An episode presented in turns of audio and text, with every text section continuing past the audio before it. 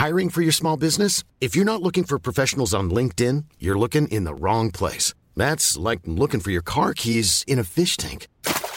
LinkedIn helps you hire professionals you can't find anywhere else, even those who aren't actively searching for a new job but might be open to the perfect role. In a given month, over 70% of LinkedIn users don't even visit other leading job sites. So start looking in the right place. With LinkedIn, you can hire professionals like a professional. Post your free job on linkedin.com slash people today. Bonsoir à tous, je suis ravie de vous retrouver sur CNews. Il est 19h avant de retrouver Face à l'info. On fait un point sur l'actualité avec Isabelle Piboulot. Yael Braun-Pivet, élue présidente de l'Assemblée nationale à l'issue du deuxième tour, première femme en France à occuper le perchoir. Les députés ont voté aujourd'hui. L'éphémère ministre des Outre-mer s'est présentée comme candidate commune pour la République en marche, le Modem et Horizon. Le salaire des fonctionnaires revalorisé de 3,5% à partir du 1er juillet.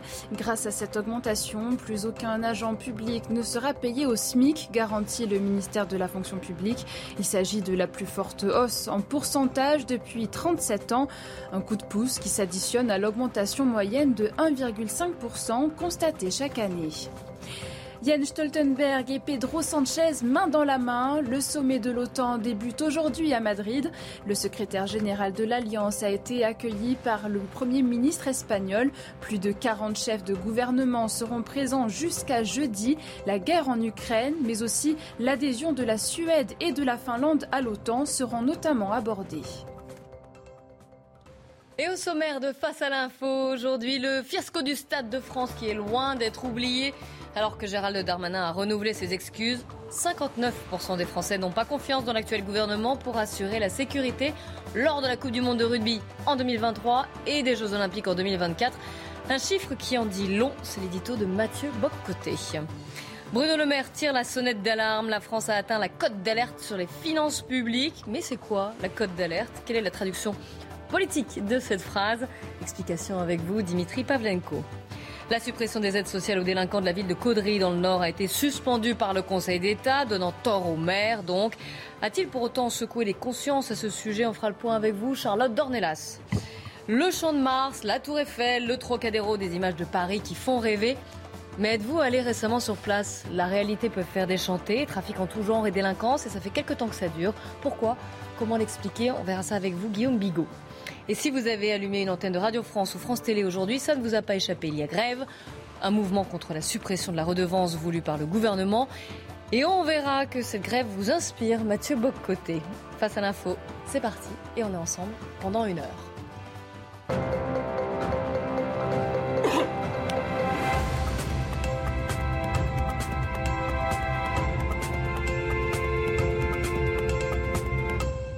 Mathieu Bocoté, on commence avec ce sondage qui frappe les esprits, montre l'impact surtout des événements du Stade de France sur l'opinion publique. 59% des Français n'ont pas confiance dans l'actuel gouvernement pour assurer la sécurité. En 2023, ça c'est pour la Coupe du Monde de rugby et pour les JO évidemment en 2024. Comment est-ce qu'on peut analyser ces résultats Il faut regarder dans, dans le Figaro le, dossier. Donc le, souci pour l'inquiétude quant à l'insécurité, le sentiment, qui est plus qu'un sentiment, la certitude qu'aujourd'hui plusieurs, d'une manière ou de l'autre, risqueront leur sécurité en se promenant tout simplement à l'intérieur de leur pays. C'est un sentiment, c'est une réalité qui est confirmée et c'est une, une inquiétude qui revient dans l'actualité. J'y reviendrai. Mais je pense qu'on voit surtout là, après une espèce de séquence où la question de l'insécurité a été balayée de l'espace public, c'est l'effet Stade de France. C'est l'effet Stade de France qui euh, ne se dissipe pas, non seulement parce que, on l'a dit, le, ça a été très, très, très mal géré, ça c'est la première chose, mais surtout, je pense que le gouvernement paie ici le prix de, la technique de gestion par le mensonge. C'est-à-dire, on ne s'est pas contenté de mal gérer les choses, ce qui serait déjà assez grave, on a poussé jusqu'à dire que non seulement on n'a pas mal géré, en fait, si on a mal géré, on a lancé des controverses parallèles, c'était les faux billets, on s'en souvient. Ensuite, c'était les supporters britanniques, hein, le, nouveau nom euh, des pour nommer des, figures controversées, appelons ça comme ça. Euh, ce qui est assez fascinant à travers cela, c'est qu'on s'est retrouvé dans le, mensonge a finalement s'est radicalisé, s'est radicalisé, s'est radicalisé et a transformé l'événement du Stade de France non seulement en scandale sécuritaire, mais en scandale national et a ramené la question de l'insécurité au cœur du débat public. Et là, il n'est plus possible dès lors de se plonger la tête dans le sable comme c'était la tentation des derniers temps. J'ajouterai une chose parce que c'est ce qu'on a véritablement vu, les effets donc du mensonge du gouvernement, mais ensuite la destruction des preuves. Ne l'oublions pas, c'est-à-dire la destruction des images. Euh, on, a, on avait ici l'espèce de point culminant de l'étrange régime dans lequel nous vivons. C'est-à-dire voilà un régime qui détruit les preuves du désastre qu'il suscite directement ou indirectement, consciemment ou inconsciemment, il n'en demeure pas moins qu'elles sont détruites, les preuves. Les images sont détruites. Et là, les raisons, on peut toujours ensuite théoriser, rationaliser, expliquer d'une manière ou de l'autre pourquoi finalement les images ne sont pas disponibles. Le fait est que dans cette tentation de nier, de neutraliser, d'effacer, d'expliquer que rien ne s'est passé, eh bien là, ça se retourne, ça, ça revient au visage du gouvernement. Au-delà de ça, ne l'oublions pas, ceux qui ont voulu nommer le problème. Ceux qui se sont dit, ben, il faut quand même nommer les choses, et vos supporters britanniques ont étrangement l'air de délinquants des banlieues. Il faut quand même nommer les choses telles qu'elles sont. Ah, d'ailleurs, on s'en souvient, je me suis permis de le dire ici et je le redis, il faut voir comment le vocabulaire populaire, le langage populaire est capable de traduire quelquefois la langue du régime. Donc on nous dit des jeunes, on comprend ce que ça veut dire, un quartier sensible, on comprend ce que ça veut dire, et le vocabulaire pour se moquer justement de ces jeunes qui sont quelquefois plus que brutaux, ils sont surnommés quelquefois les Suédois, hein, les chances pour la France, les futurs ingénieurs et médecins. Donc toute une manière de dire, il y a quand même des limites à chercher à nous faire croire que dans toutes les circonstances, la diversité est une richesse. Donc, quoi qu'il en soit, un dossier qui a explosé, un dossier qui a explosé à cause du mensonge, un dossier qui a explosé parce qu'on a cherché à diaboliser ceux qui ont nommé les réalités des choses. On se souvient du ministre de l'Intérieur qui a cherché à nauséabondiser, hein, nouveau verbe à créer, donc à présenter sous le signe du nauséabond et même du très nauséabond ceux qui posaient la question des origines des, euh, des délinquants, parce qu'apparemment, poser la question de, de l'origine, pas de l'origine ethnique, mais qui étaient les délinquants, c'était nauséabond. Bien que mentionner qu'ils étaient supporters britanniques, ça, ce n'était pas nauséabond. Donc tout ça pour dire qu'est-ce qu'on voit à travers ce sondage? Eh bien, après des mois de refoulement, d'étouffement, de neutralisation, c'est la question de l'insécurité qui revient au cœur du débat public. Oui, on ne peut pas dire que ce fut le thème principal des débats lors de l'élection présidentielle. Hein. On peut même dire que c'était le thème euh, occulté par excellence. Hein. Alors, on peut y voir un effet d'omerta, on peut y voir une espèce de, de logique de déni, euh, moi, là-dessus, je ne suis pas dans la logique des, intentions et du complot et tout ça. Je constate simplement qu'un régime sait se défendre. Et quand une question le fragilise, quand un pouvoir est fragilisé par une question, eh bien, il a tendance, parce qu'il en a les moyens, à faire en sorte que cette question ne vienne pas contaminer les élections, qu'elle ne vienne pas structurer les élections, qu'elle ne devienne pas le thème sur lequel les électeurs se positionneront lors des élections on notera que les événements du Stade de France ont percé dans l'actualité et le résultat a eu des effets sur le, le, Stade de France a eu des effets sur le résultat des législatives. Ça, faut pas l'oublier. Donc, on comprend pourquoi le pouvoir préférait que la question de l'insécurité soit complètement balayée pendant les élections. Et on peut dire que toute l'industrie sondagière qui construit une certaine représentation du réel en, saucissonnant la réalité, en expliquant ce qui importe pour les Français et ce qui n'importe pas aux Français. Pendant des mois, on a entendu simplement pouvoir d'achat, pouvoir d'achat, pouvoir d'achat. Et qui parlait d'autre chose était accusé d'être hors sujet. Et eh ce que l'on constate, c'est que le réel, on peut effectivement l'enfouir sous un récit médiatique, on peut le dissimuler, on peut le cacher, mais le réel finit toujours par frapper. Et qu'est-ce qu'on voit? Le réel, c'est tout simplement que les quartiers où s'impose la loi de l'insécurité sont de plus en plus nombreux. On les avait surnommés de manière pudique en d'autres temps les euh, territoires perdus de la République. D'autres ont utilisé une autre formule, les zones de non-France. Euh, ce qui est particulier, cela dit, lorsqu'on parle d'insécurité, c'est qu'on le fait généralement, et ça j'en ai souvent parlé ici parce que ça m'obsède, sur le mode du fait divers. Qu'est-ce qu'un fait divers? C'est un fait qui n'a pas pour vocation de structurer la vie publique. Ce sont des événements qui arrivent, mais qui ne doivent pas commander la trame de l'actualité. Or, la part manquante de notre lecture de l'insécurité aujourd'hui, c'est justement être capable de penser ces faits divers les uns les autres sur une forme de continuum de l'insécurité. Et ça va du, euh, du harcèlement de rue jusqu'à des gestes de véritable brutalité où on décide de tabasser quelqu'un d'une manière ou de l'autre. Et cette insécurité, ce, ce n'est pas le fait simplement d'individus égarés qui se comporteraient mal avec leur mère peut-être et leur animal de compagnie probablement. On est devant une logique qui est une logique consciente ou non, encore une fois, d'occupation du territoire. Quel est le cri de guerre des délinquants qui font quelquefois des razzias, comme on l'a vu au Stade de France?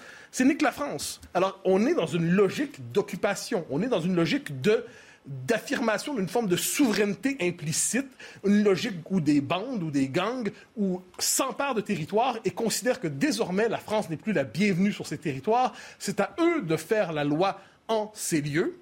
Et je pense que c'est ce qu'on voit en ce moment. Si la question de l'insécurité revient, elle ne revient pas comme une série dispersée de faits divers, mais comme un fait politique majeur.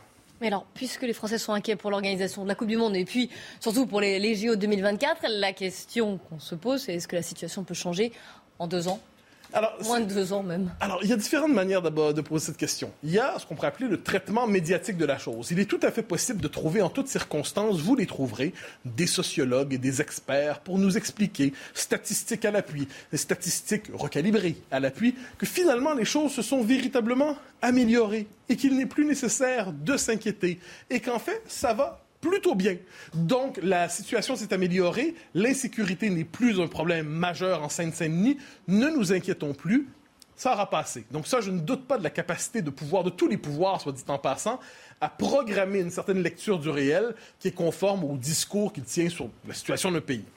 Ensuite, il n'est pas interdit de penser qu'on va nous ressortir justement la théorie du sentiment d'insécurité. Hein. Il y a toujours des gens qui sont là pour nous expliquer qu'en dernière instance, le réel n'existe pas et que tout ça est le fruit d'une mentalité paranoïaque, d'une psychologie troublée, de gens qui ont un tel seuil aujourd'hui sur tellement des petits animaux fragiles qu'il suffit de se sentir un peu inquiet pour d'un coup se croire occupé, d'un coup se croire blessé, d'un coup se croire menacé. Donc, on va nous expliquer que finalement, le réel n'a pas eu lieu. Hein. C'est presque la doctrine du régime diversitaire. Le réel no passaran, parce que, comme le dit euh, qui a tout à fait raison dans cette formule, on a finalement, aujourd'hui, on considère que le réel est d'extrême droite. Donc, qui mentionne le réel est accusé de faire le jeu des extrêmes, est accusé d'être nauséabond, est accusé d'être sulfureux. Donc, ne mentionnons pas le réel. Et qui mentionne le réel prend de gros risques professionnels, publics, civiques, financiers même quelquefois. Mais il n'est pas impossible, par ailleurs, que ça se passe plutôt bien, que la question de la sécurité, que, finalement les JO se tiennent de manière. Donc, en Seine-Saint-Denis, ça se passe bien. Mais de quelle manière? Eh bien, on peut imaginer un dispositif sécuritaire, justement, quasi militaire, pour assurer pour assurer que le JO se tienne globalement bien, que tous soient protégés. Et sur le mode du village Potemkin olympique, euh, eh bien, mais du village euh, illusoire, on, on crée une forme d'enclave dans l'enclave quand on se représente la Seine-Saint-Denis, on dit globalement c'est quelquefois une enclave en territoire national qui ne vit plus selon les mœurs françaises, qui ne vit plus selon la loi française, qui ne vit plus selon l'imaginaire français, où la France est quelquefois vue comme une puissance coloniale occupante indésirable chez elle. Mais il est tout à fait possible pour un État qui a les moyens de dire non, la sécurité sera la règle, nous assurerons la protection des athlètes, nous assurerons la protection du public, nous assurerons la protection des gens qui seront là. Mais est-ce qu'on se rend compte à quel point c'est absurde qu'on en soit oublié, euh, euh, rendu à cette idée qu'on doit utiliser des moyens qui sont quasiment militaires pour assurer la sécurité en son propre pays. Comment ne pas y voir une autre confirmation que les territoires perdus de la République sont effectivement devenus un peu des zones de non-France? Commentaire peut-être euh, sur le plateau sur ce, sur ce sujet, Guillaume Bigot. Oui, je suis très sensible à cette analyse de l'arme. Des, des, mots, en fait. Évidemment, il y a des mots mots de passe, en quelque sorte. Et euh, ça me fait penser à quelque chose, c'est que le terme de banlieue, ça signifie étymologiquement le lieu du banc. C'est-à-dire c'est là où au Moyen Âge, mettre au banc quelqu'un, c'est là où au Moyen Âge on rendait la justice. Donc la banlieue, c'est le lieu de la justice. Vous voyez, cette inversion des termes à des siècles de distance est intéressante. Dimitri bah, moi, je pense aussi que dans l'inquiétude des Français, il y a autre chose. Il y a la capacité même de la France à organiser aujourd'hui des grands événements et que ça se passe bien, tout simplement. En fait, je pense qu'il y, a, y a une déclinaison un peu du, sentiment de déclassement, de déclin du pays qui s'exprime à travers ces Jeux Olympiques. Bon, il y a aussi l'expérience qui fait que à chaque fois on nous fait le coup des Jeux Olympiques qui vont rapporter des milliards d'euros et qu'en réalité on voit que c'est un fiasco financier. Là, on en a l'exemple euh, au, Japon. Euh, Tokyo réalise l'ampleur du, du, désastre financier que représentent les Jeux Olympiques pour eux qui les ont organisés. Il y a, il y a c'était quoi C'était l'année dernière, il y a, il y a deux ans, enfin de manière. Alors c'était un peu particulier à cause du Covid. Tout à fait. Ça a un peu chamboulé. Euh, mais ce, voilà, cette, euh, comment dire, ce récit habituel qu'on a sur les jeux, c'est une chance pour le pays, alors qu'en réalité, en plus, les gens qui vont vivre euh, en juillet à, Paris 2024 vont vivre un véritable cauchemar urbain dans une ville où c'est déjà compliqué de circuler. Regardez la photo derrière. Enfin, les caisses vont être inaccessibles. Donc, je pense qu'il y a tout ça qui se mêle en plus à la trame sécuritaire qui nous a explosé au visage avec l'histoire du Stade de France. Hein. Rapidement, Charlotte, peut-être? Non, mais en plus, enfin, moi, je vais réagir sur ce qu'a dit euh, Gérald Darmanin. Quoi. Il s'excuse trois semaines. Oui, de nouveau, oui. En passant, il dit oui, je m'excuse. Oui, en effet, c'était pas ce qu'on avait dit. Le préfet, entre-temps, dit oui, bien sûr, on découvre pas la délinquance euh, dans le 93. Et publiquement, devant les sénateurs, ils ont donc et maintenant on le sait, ils, le confirment, on le savait déjà, mais ils le confirment, ils ont clairement menti et ça va passer euh, crème, quoi. un dernier mot justement sur le mensonge. Ce qui me frappe en dernière instance, c'est le culot dans le mensonge. C'est-à-dire quand le pouvoir sait que la population ne le croit plus, mais s'entête dans le mensonge parce qu'il croit qu'il peut, il peut finalement imposer ce récit alternatif, c'est-à-dire qu'il a l'habitude, globalement, d'imposer un récit parallèle qui ne correspond pas à la réalité des choses. Il arrive quelquefois, cela dit, que ça frappe tellement violemment dans la population qu'on est obligé de s'excuser quelques semaines plus tard. Il pense que son insolence va être une marque de puissance. C'est une erreur. 19h15, on fait un point sur l'actualité avant de reprendre ce, ce débat avec Isabelle Piboulot. Un an de prison avec sursis et trois ans d'inéligibilité pour Alain Griset. L'ancien ministre délégué au PME est condamné pour abus de confiance par le tribunal correctionnel de Lille. Il avait placé des fonds d'un syndicat qu'il présidait sur un plan d'épargne en action personnelle. Alain Griset devra également payer une amende de 5 000 euros.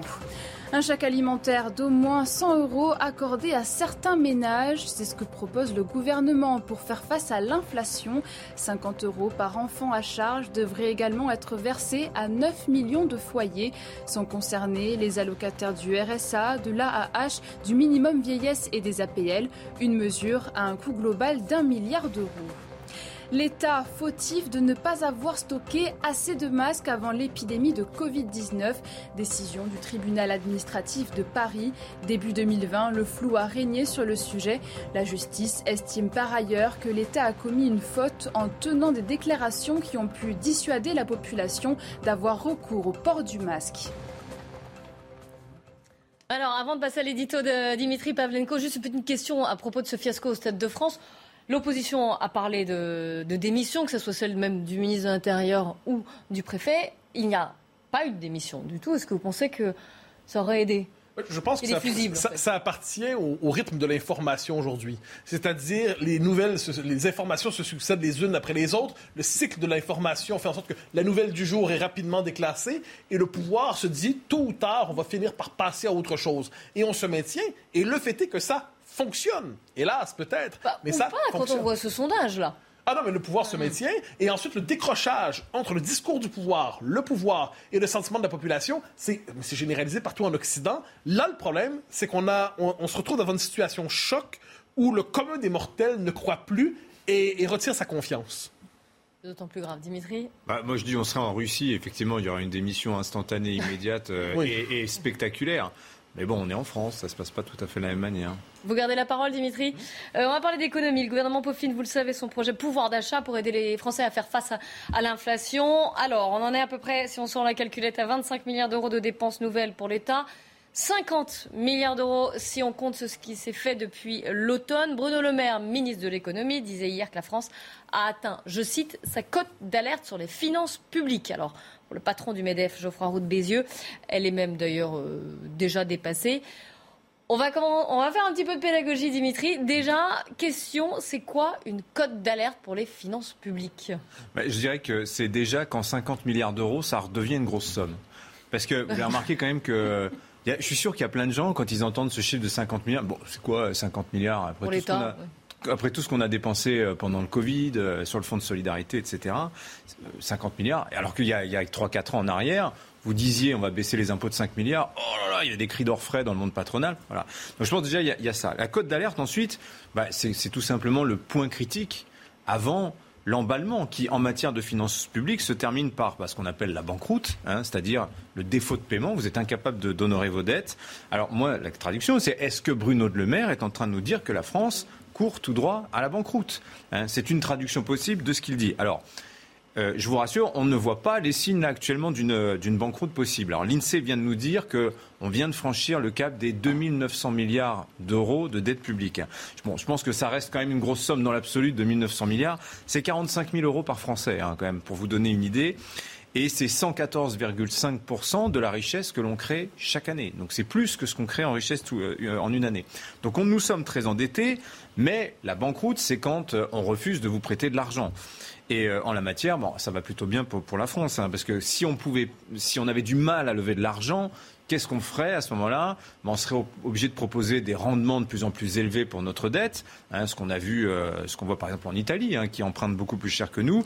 Or, la France, qu'est-ce qu'on voit? C'est qu'elle emprunte à 2%, un petit peu plus. 2%, certes, on était à zéro au mois de décembre, mais il n'y a rien de catastrophique. Les Allemands, ils empruntent à 1,6% en ce moment, et les Américains, ils empruntent à 3,2%. Donc on est sur des pays qui sont réputés quand même solides, endettés certes, surtout les Américains, mais voilà, il n'y a pas d'alerte sur, sur le niveau des taux, des taux d'intérêt qui sont demandés. Alors ensuite, c'est l'agence France Trésor qui euh, lève la dette hein, pour le compte de l'État, qui procède aux adjudications, c'est comme ça qu'on dit. Euh, elle a aucun problème à trouver des prêteurs. Je vous donne un exemple, le 16 juin, donc vous voyez, c'était il n'y a pas longtemps, c'était il, y a 12 jours. Euh, France Trésor cherchait 10 à 12 milliards d'euros à rembourser dans 6 ans. Eh bien, on lui a proposé 25 milliards. Donc il n'y a aucun problème aujourd'hui à trouver des, prêteurs. La dette française, ça part comme des petits pains. Alors, je vous prends deux minutes pour vous expliquer comment fonctionne la dette publique. C'est qu'à la différence d'un prêt immobilier, quand vous remboursez un prêt immobilier, la banque vous a donné l'argent, vous l'avez donné au, vendeur, et vous remboursez chaque mois euh, les intérêts en même temps que le capital. Et plus vous avancez dans le remboursement, moins il y a d'intérêts, plus il y a de capital. La dette publique, c'est différent. C'est que quand l'État émet euh, une obligation, une OAT, comme on dit, à, disons à 10 ans, pendant les 10 années qui, qui jusqu'à la échéance, elle ne rembourse l'État ne rembourse que les intérêts. Et le principal, le capital, il doit être remboursé à la fin des 10 ans, à l'échéance. Et à ce moment-là, généralement, l'État n'a pas l'argent pour rembourser, rembourser le capital. Et donc, qu'est-ce qu'il fait? Il réemprunte à nouveau et ainsi de suite. C'est ce qu'on appelle le roulement de la dette. Et le stock de dette se renouvelle ainsi de 15% tous les ans à peu près. Alors qu'est-ce que ça implique ça? Ça veut dire que l'État, anticipant la possibilité que les taux ne restent pas éternellement à zéro et que donc ça remonte, eh il a énormément emprunté il y a deux ans pour profiter des taux zéro, en se disant ça finira par remonter, donc profitons-en, on emprunte pour rien du tout là. D'où la forte hausse depuis la dette Covid. Donc par exemple cette année, il y a 75 milliards d'euros que l'État a dépensés, qui sont en fait de l'argent qui a été emprunté il y a deux ans. Vous voyez, on avait ce petit matelas qu'on s'était mis de côté. Et la dette, en réalité, ne pèse pas beaucoup sur le budget de l'État. Alors, si cette dette ne pèse pas beaucoup sur le budget de l'État, si elle est indolore, comme vous le dites, euh, pourquoi est-ce que Bruno Le Maire s'inquiète et parle de code d'alerte bah, Parce que la charge des intérêts, c'est-à-dire l'ensemble des intérêts que l'État rembourse, ne pèse aujourd'hui que 36 milliards d'euros par an, pour l'instant. 36 milliards d'euros, à l'échelle d'un budget comme celui de la France, honnêtement, c'est pas une très très grosse somme. Bon, quand même, c'est pas, pas anodin, c'est pratiquement le budget de la défense. Hein. Mais à mesure que l'on doit refinancer la dette, c'est-à-dire que pour payer le capital de ce qu'on avait emprunté à 0%, et que là, on se met à emprunter à 2%. ce qui se passe, c'est que le service de la dette, petit à petit, les intérêts ne cessent de grimper. Donc là, la Banque de France nous dit à chaque fois que euh, on augmente à 1% de plus, que les taux d'emprunt de la France passe, augmentent d'un pour cent, c'est 40 milliards de plus sur le service de la dette. Donc je vous disais, on est, actuellement à 2%. Si on payait toute notre dette à 2%, ce n'est pas 36 milliards de services de la dette qu'on rembourserait, c'est 120 milliards. C'est-à-dire 80 milliards plus les 36 qu'on paye euh, déjà. Vous voyez, là, on est sur une autre dimension en matière de dette publique. Alors donc, il faudrait qu'on arrête ou qu'on freine notre endettement, parce que là, c'est pas possible de payer autant, de devoir autant d'argent à nos euh, créanciers, qui pour moitié d'ailleurs sont euh, étrangers. Hein. le problème, c'est qu'on est incapable de réduire cette dette. Je, je, vous donne un exemple. Le projet de loi de finances 2022, donc texte qui a été adopté en septembre de l'année dernière et qui couvre le budget de cette année. Il prévoyait 292 milliards de rentrées fiscales pour l'État. Donc les impôts que nous payons, nous, les entreprises, etc. Donc l'impôt, c'est de l'autofinancement pour l'État d'une certaine manière. Hein. Bon, sachant qu'en fait l'État va sûrement récupérer plus parce que 1% d'inflation, c'est 10 milliards de recettes fiscales en plus. On va être à 6-7% d'inflation cette année. Ça veut dire sans doute 60 à 70 milliards de rentrées supplémentaires fiscales euh, pour l'État. Donc 292 milliards d'impôts prévus. Mais en même temps, l'État a demandé à France Trésor de lui trouver 302 milliards C'est-à-dire que l'État a prévu l'an dernier que pour 2022, il emprunterait plus qu'il ne collectera en impôts. moi, j'appelle ça tout simplement vivre largement au-dessus de ses moyens. Vous dépensez deux fois plus que ce que vous allez collecter comme argent, argent que vous êtes, supposé vivre uniquement avec l'impôt. Hein. Donc quand vous faites le compte de toutes les mesures pouvoir d'achat qui sont en train de s'empiler, vous avez d'un côté alors, des choses qui sont ponctuelles, des one-shots si je puis dire, donc l'échec inflation, le bouclier sur euh, l'énergie, sur les euh, tarifaires sur l'énergie qui s'éteindra à la fin de l'année, l'indemnité sur le carburant, etc. Mais vous avez en plus des choses qui vont rester pérennes, qui vont rester, qui vont devenir structurelles. Je prends par exemple l'exemple bah, de la, revalorisation du point d'indice des fonctionnaires, plus 3,5%. 1% supplémentaire sur le traitement des fonctionnaires, c'est 2 milliards en plus pour l'État. Donc vous voyez, 3,5%, ça nous fait déjà une petite coquette somme de plus de 7 milliards d'euros. La suppression de la redevance audiovisuelle, c'est 3 milliards en moins tous les ans dans les caisses de l'État. Et si vous écoutez les oppositions, il faudrait en plus euh, baisser les impôts sur l'alimentation, sur les carburants, etc., etc. Donc ce qui serait très bien pour les gens, c'est sûr, on serait tous ravis de payer 5% euh, euh, au lieu de 20% sur le, sur le carburant de TVA.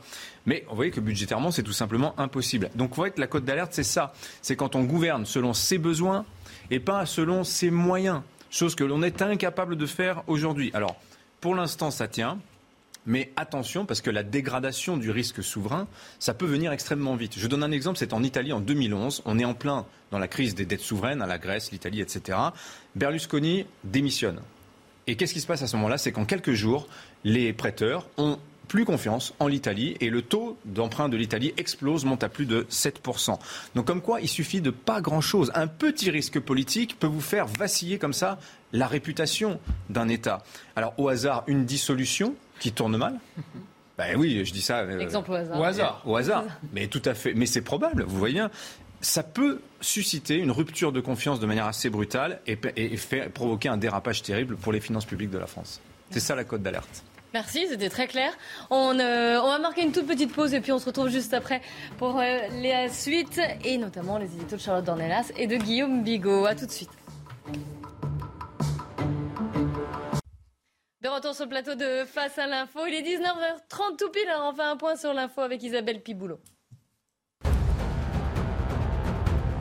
Prolongation de la détention de Cédric Jubilard requise. Décision de l'avocat général devant la Cour d'appel de Toulouse.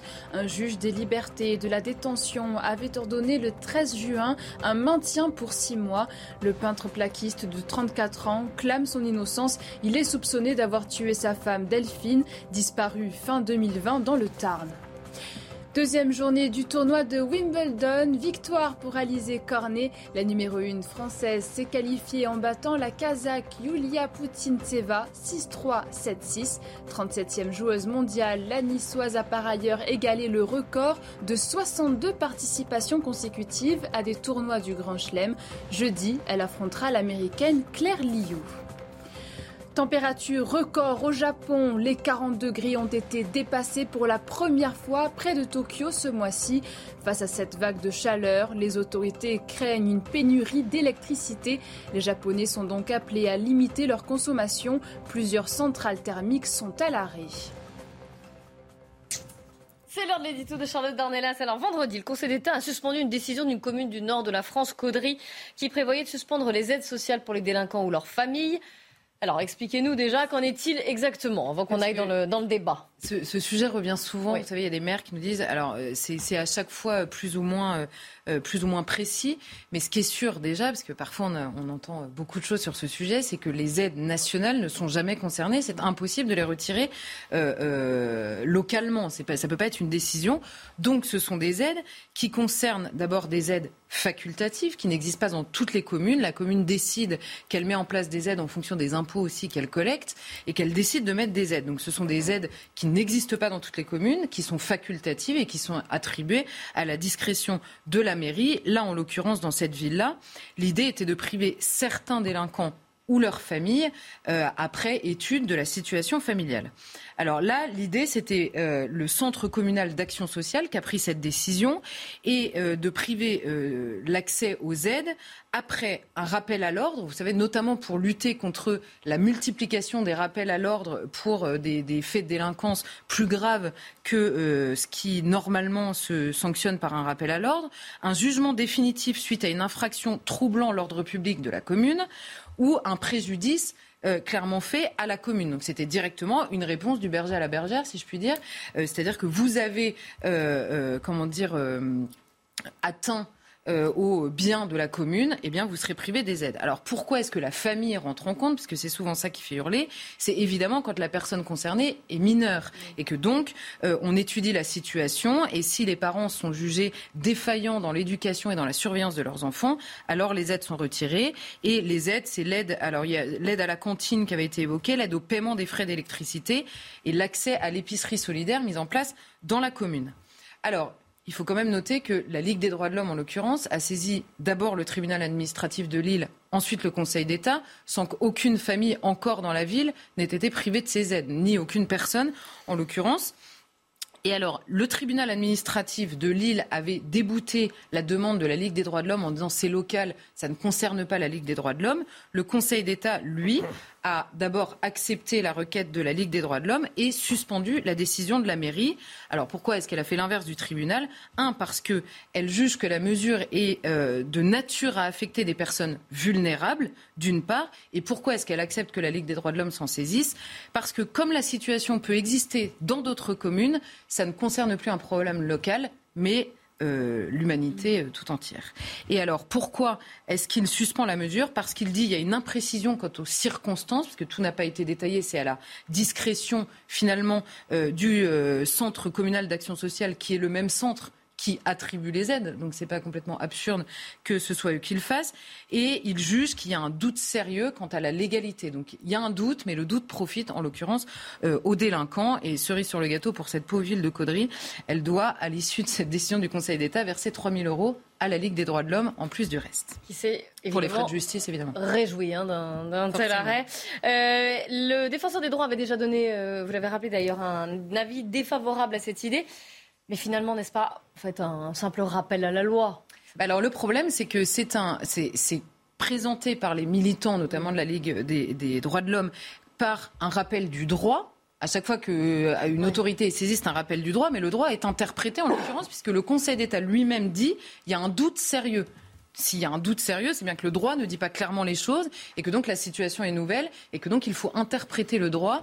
Et évidemment, comme d'habitude, le droit est interprété en général toujours dans le même sens. Alors vous avez raison, le défenseur des droits s'était déjà prononcé. D'abord, il faut dire que jusqu'à maintenant, et c'est pour ça que ça change avec le Conseil d'État, c'est que le Conseil d'État peut suspendre la mesure, ce que ne peut pas faire le défenseur des droits. Son avis n'est que consultatif.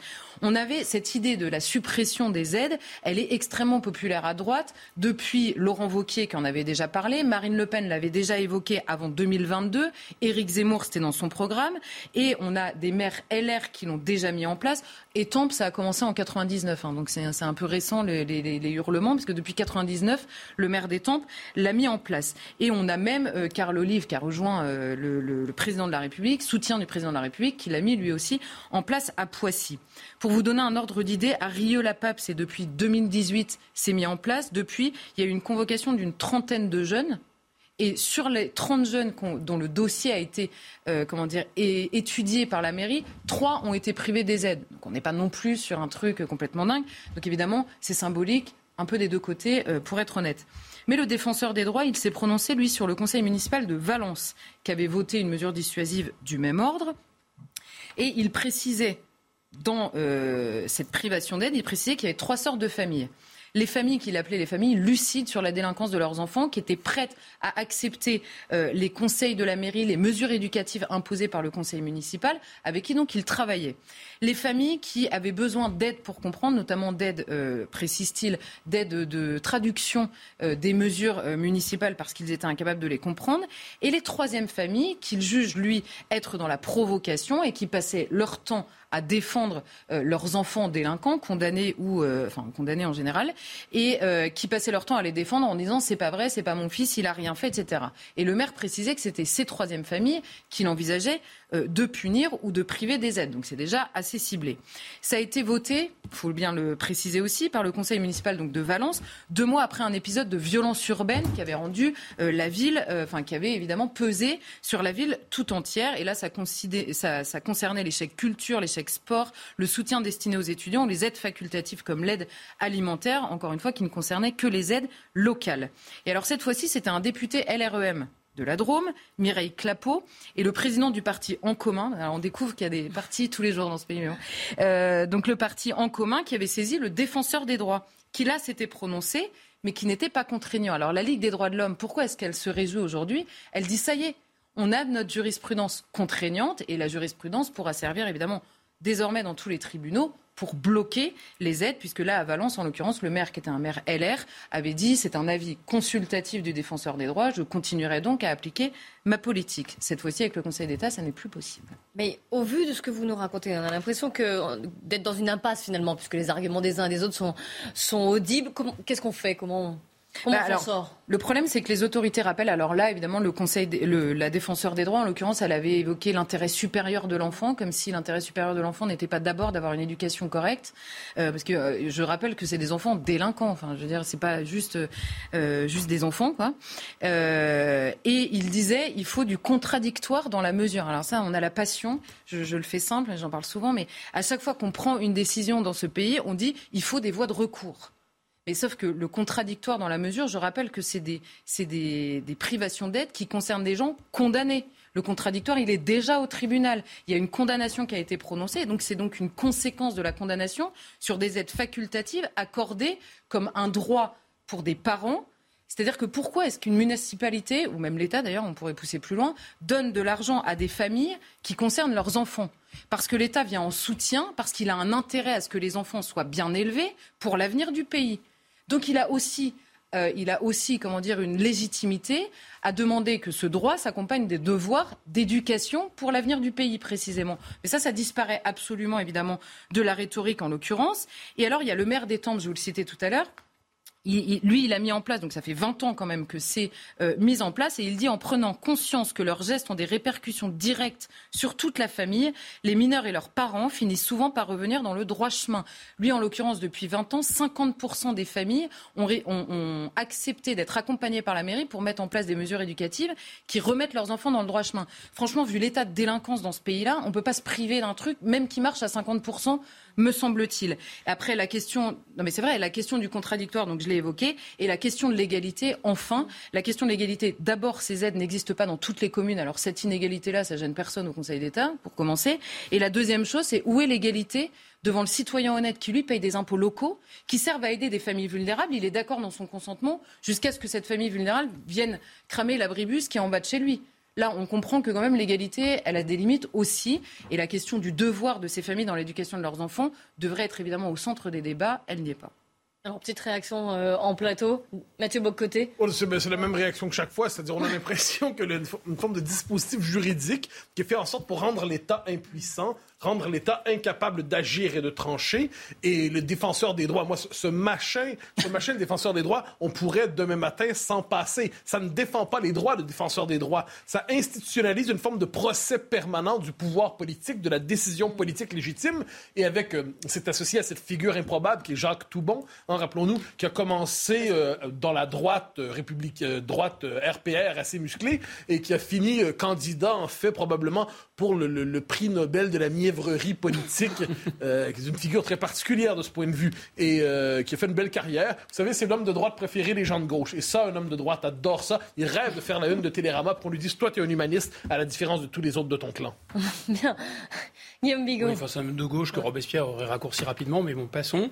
Euh, je pense que y a, y a, dans le défenseur de droit, il y a un côté, effectivement, c'est quelqu'un qui est un favori du pouvoir. C'est parti des, des fromages de la République, on nomme un favori, on, récompense quelqu'un pour sa service rendu en le mettant à la tête de ça. Mais il n'y a pas d'élection, si vous voulez, ce ne sont pas des magistrats et ce ne sont pas des gens élus. Donc quelle est leur légitimité? Et juste, je, juste rajouter un truc, c'est que ces aides que les municipalités accordent comme ça, qui sont en fait un, bonus de solidarité qu'elles prennent sur mm. le budget de la municipalité, sur les, sur les impôts locaux il y, a, des gens qui considèrent que c'est un dû, en fait, que, que cet argent leur est dû. Il faut voir, en fait, euh, quand vous parlez avec des gens qui sont dans les CCAS des communes, des centres communaux d'action sociale, et vous le dites, il y a des gens qui arrivent, qui exigent d'avoir telle aide, etc. Alors qu'elles y ont droit. Mais ça n'est pas obligatoire. Donc que la municipalité assortisse le versement de ces aides à des conditions en fait de citoyenneté de base, hein, tout simplement, ça paraît totalement légitime. Et on voit que là, le droit euh, contrarie en fait la bonne citoyenneté et le bon fonctionnement de la société. C'est embêtant. Oui, c'est exactement ça. C'est-à-dire que le droit se retourne contre le civisme. Le droit détricote les mœurs. Et pas n'importe quel droit. Le droit en soi, c'est une bonne idée. Mais c'est le droit instrumentalisé par ceux qui considèrent que les règles élémentaires du civisme, de la politesse, du respect des convenances sont tout autant de manifestations d'une oppression effrayante pour les jeunes qui les subiraient. Non, mais je rajoute juste une chose, parce qu'il y a un argument qui, moi, me semble pertinent euh, chez les gens opposés à ça, c'est de dire on va priver d'aide une famille qui a d'autres enfants, et donc on va faire rentrer d'autres enfants. C'est la seule qui me semble en tout cas euh, étudiable euh, dans les arguments. Le problème à ça, c'est que souvent, quand vous parlez aux policiers ou aux magistrats qui ont affaire à ces délinquants, ils vous disent la seule chose qu'ils respectent, c'est leurs parents, leur mère en mm. particulier, et que donc s'ils savent que ça fait peser, c'est pas le pays, c'est pas le magistrat, c'est pas le policier qui respecte. S'ils savent que leur délinquance peut peser sur en effet la vie de leurs parents, de leurs frères et sœurs, alors ça peut euh, sans doute le faire. Et le problème aussi, c'est que les autorités de ces cours suprêmes, euh, puisqu'il faut les appeler comme ça, de ces cours suprêmes, à chaque fois ils finissent leur euh, truc en disant évidemment, hein, il faut lutter contre la délinquance, mais avec d'autres moyens. Et à chaque fois qu'on propose des moyens concrets. C'est exactement la même chose sur la gestion de l'immigration avec l'Union européenne. À chaque fois qu'il y a des moyens concrets qui sont proposés, ils disent non, pas celui-là. Et on fait comment à la fin Qu'ils nous fassent une liste des choses qu'on peut faire, puisque c'est absolument, c'est rendu impossible. Accueillir dans la joie. Oui, voilà. Il est 19h45, on fait un point sur l'actualité. Isabelle Piboulot. Les tractations d'Elisabeth Borne se poursuivent. La Première ministre a rencontré à tour de rôle les chefs des différents groupes de l'Assemblée, républicains, socialistes, communistes et écologistes. L'objectif est d'éviter les blocages en l'absence de majorité absolue à l'Assemblée nationale. La veille, pour ses premières consultations, Elisabeth Borne s'est entretenue avec les présidents de groupes de la majorité.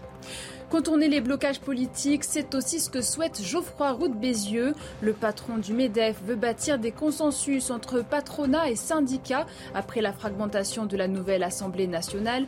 Il déclare On ne peut pas rester cinq ans immobile. Les partenaires sociaux doivent aussi former des majorités de circonstances.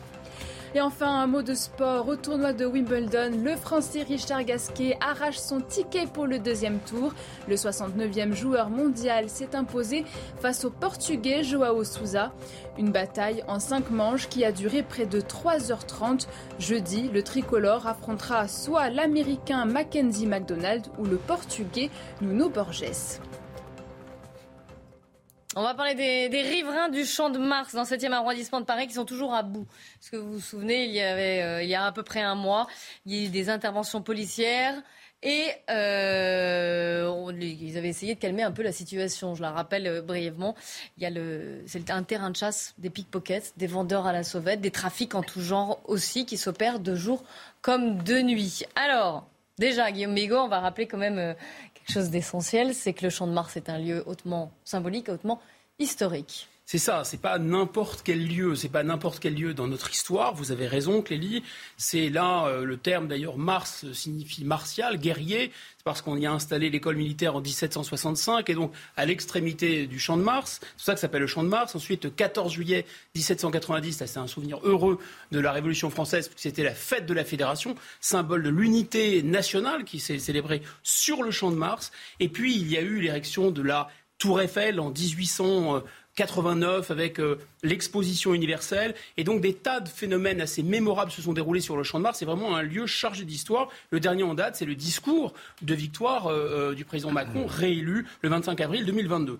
Alors, à l'échelle du monde, c'est pareil, c'est pas n'importe quel lieu. D'abord parce que la France, c'est le premier spot entre guillemets touristique du monde, et que pour le monde, la France, c'est Paris, et Paris, c'est la Tour Eiffel, et donc c'est le Champ de Mars. Tour Eiffel visité par pardon, euh, du peu, 7 millions de touristes chaque année. Et le Champ de Mars, la pelouse du Champ de Mars, est foulée par pas moins de 21 millions de terriens chaque année. Donc effectivement, c'est un symbole euh, extrêmement puissant.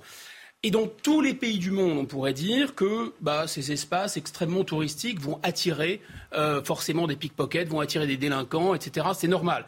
Mais ce sont toujours dans les grands pays du monde des lieux hyper touristiques, hyper sensibles, hyper symboliques. Donc euh, qu'il s'agisse, alors on va mettre de côté la Russie et la Chine, ne sont pas des États qui respectent euh, les droits, mais en Inde, Taj Mahal, vous pouvez ramasser des papiers autour. Évidemment, c'est la, signature de l'Inde, c'est l'image de marque de l'Inde. Le Lincoln Memorial, la grande pelouse à Washington, c'est la même chose. À Trafalgar Square à Londres, il n'y a pas de problème d'insécurité. Il y en a sûrement en Angleterre, il y en a sûrement à Londres, mais pas là. Il y a un effet vitrine, si vous voulez. Et compte tenu de l'importance du tourisme dans le PIB français, compte tenu de ce qu'on a dit sur le symbole que représente euh, le Champ de Mars pour l'histoire de France, ça devrait être la vitrine du glamour, la vitrine de la gloire française et donc la vitrine du tourisme. Eh bien encore, pas du tout. Quand on voit le champ de Mars du d'avion, ça reste évidemment magnifique. Mais quand vous y allez le lundi matin, j'ai fait l'expérience, vous avez des cadavres de bouteilles partout, vous avez des détritus qui débordent, vous avez des rats et des corbeaux qui mangent dans les poubelles qui sont éventrés, vous avez des bosquets qui sont souillés avec papier toilette et avec le reste qui va avec. Et d'après le syndicat policier Alliance, vous avez grosso modo une dizaine d'actes de délinquance par jour, de violence, et parfois ça peut monter jusqu'à une centaine. Vol à l'arraché, vol avec violence, agression sexuelle, bagarre, blessés graves. Donc le champ de Mars, aujourd'hui, disons-le carrément, c'est un champ de bataille où l'insécurité le dispute à la saleté. Triste euh, spectacle. Et on retrouve côte à côte finalement à la fois les touristes de masse, on va dire, un tourisme de masse, et des migrants. C'est exactement ça, et le sociologue, le regretté euh, Zygmunt Bauman, définissait la mondialisation comme ça. Il disait c'est la puissance qui annihile toute contrainte spatiale et temporelle, et la mondialisation valorise plus que tout le mouvement, je le cite, et incite les hommes à se déplacer en tant que touristes et que migrants. Or, qu'est-ce qu'on retrouve au Champ de Mars, au pied de la Tour Eiffel? On retrouve des migrants et les touristes, les uns aux prises avec les autres. Donc c'est deux incarnations de la mondialisation. De sorte qu'on peut dire que le Champ de Mars aujourd'hui, c'est une sorte de mini-mondialisation. Alors c'est une mini-mondialisation pour une autre raison, c'est qu'il y a une division internationale du travail qui est assez incroyable quand on regarde de près. Et pour ceux qui ne croient pas aux frontières, je leur conseille vraiment d'aller discuter avec euh, les migrants. Parce que les vendeurs d'eau euh, à la sauvette sont que des Bengalais, en fait. Les vendeurs de Tour Eiffel ne sont que des Maliens, des Mourides, hein, qui viennent de, euh, Bamako, oui. Les, vendeurs de contrefaçon ne sont que des Sénégalais. Les taxis-vélos ou les tuk-tuk ne sont que des Afghans. Ceux qui jouent au bonto ne sont que des Albanais, qui puisaient du Kosovo. Les pickpockets, eux, sont des Roms. Et puis, alors, en bas de cette chaîne alimentaire, vous avez des Marocains qui ne sont ni mineurs ni isolés, mais qui prétendent être l'un et l'autre et qui sont particulièrement violents. Alors, c'est une mini-mondialisation pour une autre raison. C'est que le but de tous ces gens-là, eh bien, c'est de faire de l'argent. C'est de faire de l'argent sans frontières et évidemment sans taxes. Alors, une table de bonto, par exemple, je pense que vous connaissez le jeu du bonto, c'est le en même temps, là, hein. c'est l'équivalent politique, enfin, plutôt ludique d'autres pratiques politiques. Euh, il est où Il est où? Hop, il n'est plus là. Bon, la table du Bonto, c'est 3500 euros par jour environ, le chiffre d'affaires, pour une table. Ça peut monter jusqu'à 15 000 euros par jour lorsqu'il y a euh, une affluence. Évidemment, le tout sans impôt. Bon, vous avez, grosso modo, la définition que donne Marx de la liberté capitalistique. La liberté du capitaliste, dit Marx, c'est celle du renard dans un poulailler. Alors effectivement, c'est complètement ça qui se passe au pied euh, de la Tour Eiffel et au Champ de Mars, puisque qui sont les poules? Alors d'abord, euh, ceux qui sont exploités, les vendeurs à la sauvette. En général, ils gagnent 100 euros pour 15 heures de travail d'affilée. Il n'y a pas de syndicat là-bas. Hein. Les, les tuk-tuk, quand ils sur le soleil, là, sous le cagnard, 12 heures par jour, 80 euros. C'est-à-dire que les no-borders, vous savez, les gens, les amis, les sans-papiers, no-borders, indigénistes, etc., ils ne se rendent pas bien compte que c'est exactement ce qu'on peut lire sous la plume, par exemple, d'André Gide dans Voyage au Congo. C'est-à-dire c'est ça qui se passe, mais chez nous. Et ceux qui se font plumer, ce sont évidemment les riverains, ce sont les commerçants qui payent des impôts, et les poules, ce sont évidemment les touristes qui se font, euh, qui se font avoir. Alors, que forcément, face à cette situation, que font les, autorités? Un verre d'eau, je, je, je réfléchis. Toujours un petit peu de suspense, hein un minimum. bon, d'abord, on ne peut pas blâmer, la mondialisation. Pourquoi? Parce qu'on l'a dit, il y a des grands pays, l'Inde, les États-Unis, la Grande-Bretagne, qui arrivent à assurer la sécurité et la propreté dans des lieux comme ça, un peu, euh, un peu éponymes, un peu des lieux euh, très très symboliques. Donc en fait, ce qui se passe, c'est que l'État français s'est auto-paralysé lui-même. Euh, en croyant à des idées saugrenues, des idées à la mode, des idées folles qui plaisent tant à nos classes dirigeantes. D'abord, il y a économiser les dépenses publiques régaliennes. C'est très important. Donc c'est ce qui s'est fait au cours des dizaines et dizaines de dernières, des, dernières décennies. Pardon. Donc il n'y a plus assez de policiers, il n'y a plus assez de juges, il n'y a plus assez de gardiens de prison, il n'y a plus assez de places de prison. Donc voilà déjà un gros aspect du problème. Ensuite, autre grande folie de l'époque, monétiser les lieux publics. Alors il y a une société d'exploitation de la Tour Eiffel qui jusqu'à présent se contentait finalement d'exploiter le bâtiment, de faire monter les gens, d'assurer la sécurité. Mais pas du tout. Maintenant, elle s'est lancée dans un business d'événementiel, de sorte que 160 jours par an maintenant, il y a des événements, des events, comme ils disent dans leur sabir, qui sont organisés sur place. Donc les pelouses sont détruites. Euh, le mobilier urbain est cassé, les toilettes sont hors d'usage, mais bon, c'est pas grave, mais ça rapporte un peu de sous. Et puis, il y a cette folie, encore une autre idée à la mode, de la concertation, vous savez, le terrain, les acteurs locaux, il faut que tout le monde se parle, etc. Bon, alors, vous avez plein de gens, en fait, qui sont censés assurer la sécurité, mais vous avez trop de gens. Vous avez la police municipale, vous avez la police nationale, vous avez les CRS, vous avez les gendarmes, vous avez les vigiles de la société d'exploitation de la Tour Eiffel. Et puis alors tous ces gens-là, ils ont plein de, ils ont plein de patrons. Alors il y a la mairie euh, de Paris, la mairie centrale, mais il y a la mairie d'arrondissement, qui n'est pas d'accord avec la mairie centrale, évidemment, ce serait trop simple. Il y a le préfet de police, qui n'est pas d'accord avec les deux autres. Et puis, il y a les associations de riverains, et puis il y a les associations de défense des migrants, et puis il y a les associations de défense de l'environnement, etc. Tout le monde est responsable de tout, évidemment. Euh, tout le monde est responsable, personne n'est responsable de rien. Il y a aussi l'écologie qui rentre dans la danse, parce qu'on a décidé, alors il faut dire quelque chose sur le plan architectural. Le Champ de Mars, le jardin du Champ de Mars, c'est le seul jardin à Paris qui ne soit pas grillagé, de sorte que de jour et de nuit, on peut, on, peut y accéder. Ceci dit, il y avait des accès, des rues où des voitures rentraient, où il y avait une circulation. Mais pour des raisons d'écologie, on a voulu fermer ces rues. Donc quand vous êtes de nuit dans le jardin, en fait, vous pouvez être complètement isolé et plus personne ne peut vous voir. Et donc, évidemment, ça crée un environnement assez propice à la violence.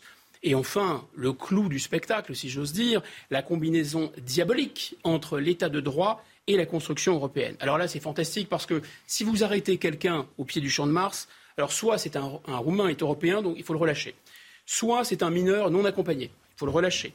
Soit c'est un migrant qui a euh, quelqu'un de la famille en France, il faut le relâcher, sinon atteinte massive aux droits de l'homme, évidemment.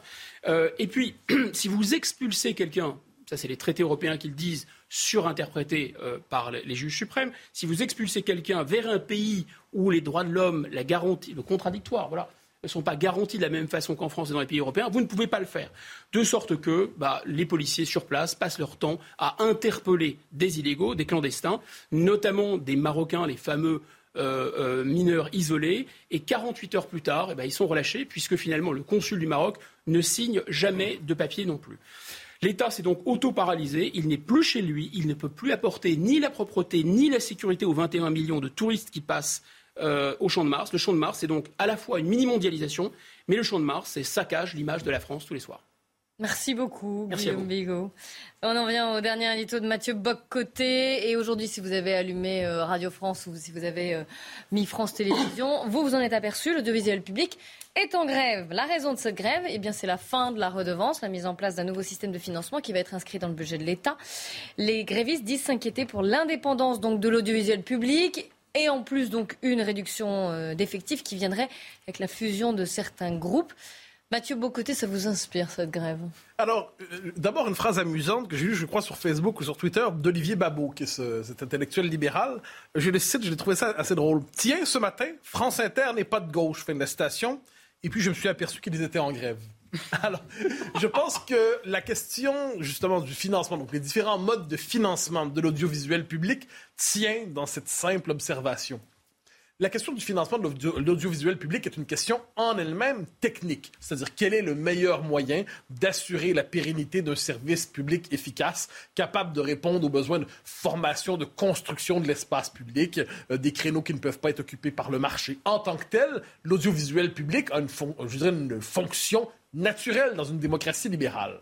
Mais le problème, ce qui suscite une exaspération et une critique répétée de l'audiovisuel public, et plus particulièrement de la redevance, c'est l'orientation idéologique marquée, reconduite, je dirais explicite et implicite tout à la fois, de l'audiovisuel public qui fait qu'une bonne partie de la population a l'impression de participer non pas au financement d'institutions qui permettraient justement de tirer le débat public vers le haut sous le signe de la culture ou du pluralisme, mais de financer à grands frais un appareil euh, technomédiatique d'endoctrinement de masse de la population et de maintien de la parole publique dans les paramètres idéologiques autorisés.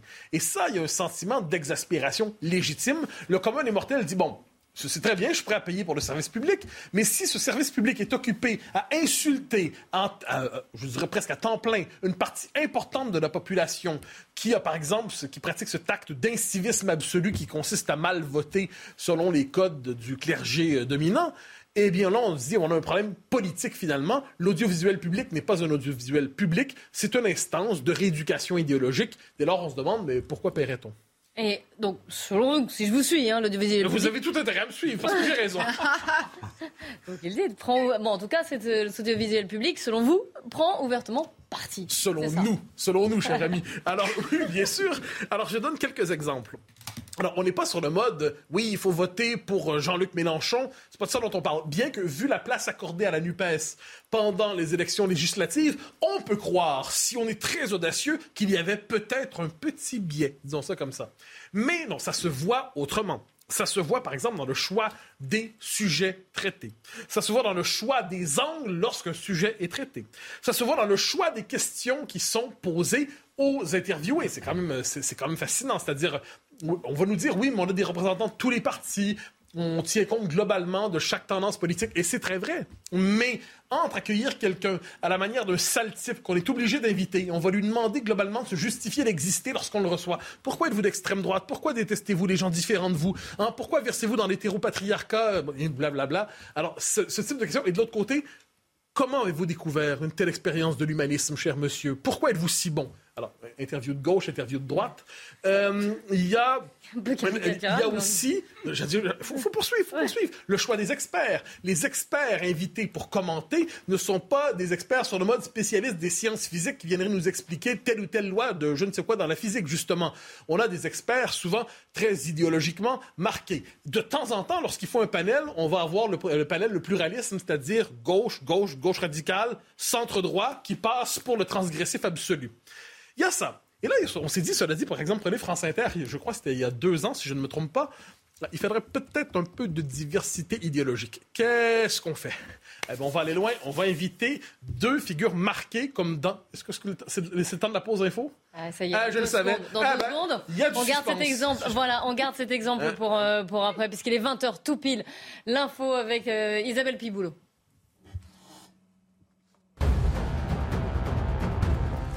L'Assemblée nationale a le visage de la France, c'est ce qu'a déclaré Yael Braun-Pivet, fraîchement élue présidente du Perchoir, première femme en France à occuper ce poste sous la Ve République. Lors de ce deuxième tour, l'éphémère ministre des Outre-mer a obtenu 242 voix. Elle succède ainsi à Richard Ferrand. Le salaire des fonctionnaires revalorisé de 3,5% à partir du 1er juillet. Grâce à cette augmentation, plus aucun agent public ne sera payé au SMIC, garantit le ministère de la fonction publique. Il s'agit de la plus forte hausse en pourcentage depuis 37 ans. Jens Stoltenberg et Pedro Sanchez main dans la main. Le sommet de l'OTAN débute aujourd'hui à Madrid. Le secrétaire général de l'Alliance a été accueilli par le Premier ministre espagnol. Plus de 40 chefs de gouvernement seront présents jusqu'à jeudi. La guerre en Ukraine, mais aussi l'adhésion de la Suède et de la Finlande à l'OTAN seront notamment abordées.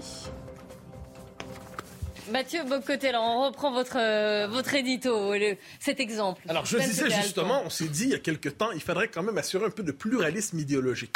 Qu'est-ce qu'on fait dans ce cas-là? On trouve donc deux éditorialistes qui sont censés représenter l'autre point de vue. Ces deux éditorialistes étaient Alexandre Devecchio et Natacha Polony, qui ne sont pas, à ce que j'en sais, des figures extrêmes de l'infréquentabilité.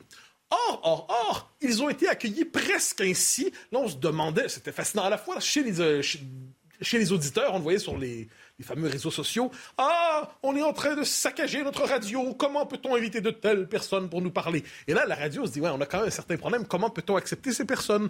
Quel titre donne-t-on à leur chronique en toute subjectivité?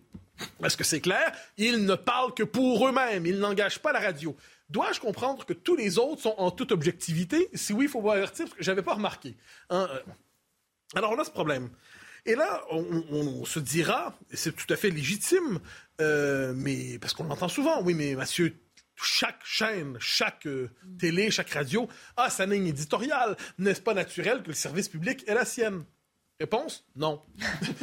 Pour une raison assez simple, c'est que le propre du service public est de n'appartenir à personne ou à tous. Le propre du service public, dans la mesure où il y a un service public, c'est de se construire sur le principe du pluralisme intellectuel et du pluralisme politique. Et dès lors que ce pluralisme est ou, alors de la quête de l'objectivité la plus totale, et c'est une quête légitime, je dis pas, c'est dur y parvenir, mais c'est une quête légitime. Or, dès lors qu'on n'accepte pas ce pluralisme, et ne serait-ce que dans le vocabulaire utilisé, je vais donner un exemple quand pour parler de la NUPES, ainsi de suite, on dit les forces de gauche, puis quand pour parler du RN, on dit l'extrême droite, l'extrême droite, et on répète ce terme-là, et quand on utilise tout le vocabulaire hein, du nauséabond, sulfureux, tout, vous connaissez tout ça par, par cœur, le polémiste aussi. Hein, vous connaissez ça? Un intellectuel de droite, c'est pas un intellectuel, c'est un polémiste. Un intellectuel de gauche, c'est un intellectuel, peut-être même un grand penseur.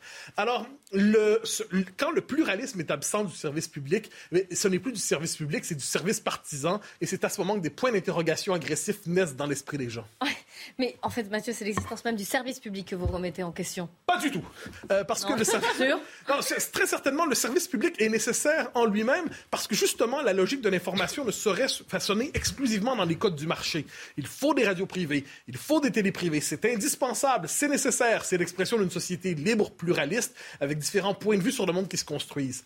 Le propre du service public est de s'inscrire dans un autre rapport à l'information, dans un rapport dans la durée, la donc produire des choses qui ne répondent pas généralement aux, besoins, aux simples besoins du marché. Et c'est une chose. Il y a certains domaines de production de l'information, euh, ne serait-ce que quelquefois en musique, dans le domaine des arts, euh, en histoire, dans le documentaire, les moyens ne sont pas là. Alors là, qu'est-ce qu'on a? On a un service public qui aurait, qui a cette vocation de produire cette information de qualité. Et ça arrive, en soit dit en passant, parce qu'on trouve dans le service public plusieurs îlots de résistance sous le signe de l'intelligence la plus noble. Je donne un exemple. Euh, l'émission Réplique d'Alain Finkielkraut le samedi matin, c'est une émission d'une qualité tout à fait remarquable. Et il y en a d'autres, des émissions semblables. Le problème, c'est qu'on peut rapidement les nommer. On a fait le tour assez rapidement aussi. Peut-être est-ce là le problème. Il y a plein de journalistes tout à fait honnêtes, j'en doute pas un seul instant, mais il y a néanmoins cette petite musique qui finit par lasser. Alors la question, du point de vue, je pense, politique, c'est le service public, oui. Mais quand on sait qu'aujourd'hui les médias ne sont plus un contre-pouvoir, les médias sont le premier pouvoir. Ce les, c'est le premier pouvoir qui produit les catégories de perception du réel. C'est le premier pouvoir qui forge les concepts et les mots par lesquels nous saisissons le réel. C'est le premier pouvoir qui distingue le fréquentable de l'infréquentable, le respectable de celui qui ne l'est pas, le légitime du sulfureux. Quand on sait ça et quand on sait l'orientation qui est le sien, nous sommes en droit de nous dire est-ce légitime qu'il y ait un État dans l'État pour nous dire quoi penser? Un pouvoir spirituel financé par tous au service de quelques-uns. Dès lors, un peu d'autocritique de la part du service public ne serait pas mauvaise chose. On va euh, finir sur cette phrase, c'était en mais bien sûr, mais bien donc euh, par Mathieu de côté. formule bien tournée pour la fin. Merci beaucoup à vous quatre. On se retrouve demain dès 19h pour euh, Face à l'info. Tout de suite, c'est l'heure des Pro 2. Pascal Pro et ses invités. Le débat continue sur CNews. Bonne soirée à tous.